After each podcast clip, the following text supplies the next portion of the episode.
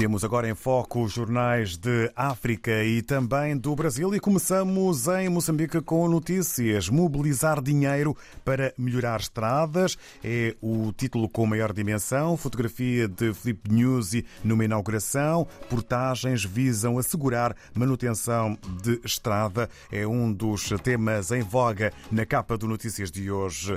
Sobre a vacinação, visa eliminar transmissão da poliomielite. É também também um assunto a fazer manchete na capa do Notícias de hoje, que também, com direito à fotografia, apresenta o título Área sobre a Área 4 da Bacia do Rovuma. ENI procura parceria para mais perfurações.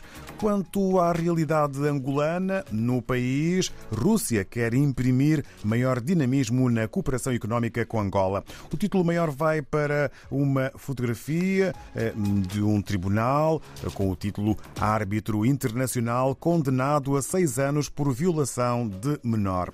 Ainda José de Lima Massano diz que o setor dos petróleos representa 95% dos produtos exportados e 30% do PIB. Assunto também a fazer manchete na capa do jornal angolano O País. Ora, por Cabo Verde, segundo a Infopress, primeiro-ministro diz que há boas perspectivas para a produção agrícola e de pasto em Santiago Norte. E há também uma entrevista em São Vicente a uma futura líder ambientalista já apaixonada pela beleza e biodiversidade da ilha. Em São Tomé e Príncipe, a agência STP Press apresenta como título de maior destaque Ministro da Administração Interna reúne-se com a embaixadora da República Popular da China. No Brasil, o Estado de São Paulo apresenta fotografia com cara de muito poucos amigos eh, com o título Termina a caçada ao brasileiro que mobilizou os Estados Unidos da América.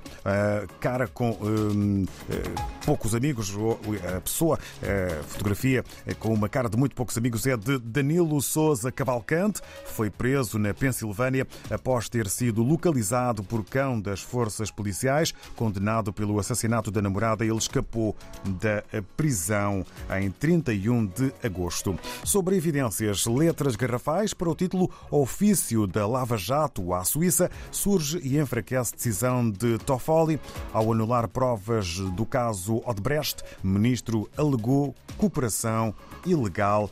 É um tema que eh, está também em evidência na capa do jornal brasileiro O Estado de São Paulo. Regressamos à África, sentamos com o Filomeno Sambu na redação do jornal O Democrata. Bom dia, vamos lá então a saber o que podemos ler. RDP África, sejam bem-vindos a mais uma edição da revista de imprensa do jornal Democrata da Guiné-Bissau.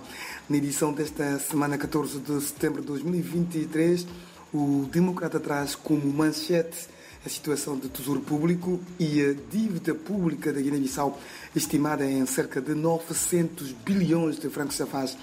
No interior do jornal pode ler-se que o ministro da Economia e Finanças, Suleiman Sedi, diz que o governo encontrou as finanças públicas do país numa situação complicada de dívida pública que se estima em cerca de 900 mil milhões de francos safás, que correspondem entre 82 e 83% do produto interno bruto PIB da Guiné-Bissau.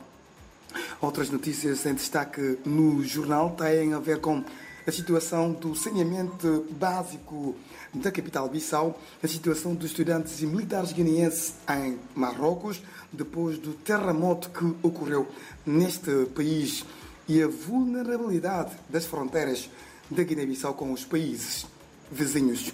Sobre estes três destaques, o jornal escreve saneamento básico, populares de Bissau contaminados com salmonella tif, micróbio da tifoide. Terremoto em Marrocos, estudantes e militares guineenses que vivem em Marrakech estão todos sãos e salvos, diz a Associação dos Estudantes Guineenses em Marrocos. O ministro da Administração Territorial diz que fronteiras da Guiné-Bissau com países vizinhos estão completamente vulneráveis. É tudo. Muito obrigado a todos os ouvintes eh, da RDP África que nos acompanham todas as quintas-feiras. O próximo encontro está marcado para daqui a uma semana. Bom dia e até para a semana.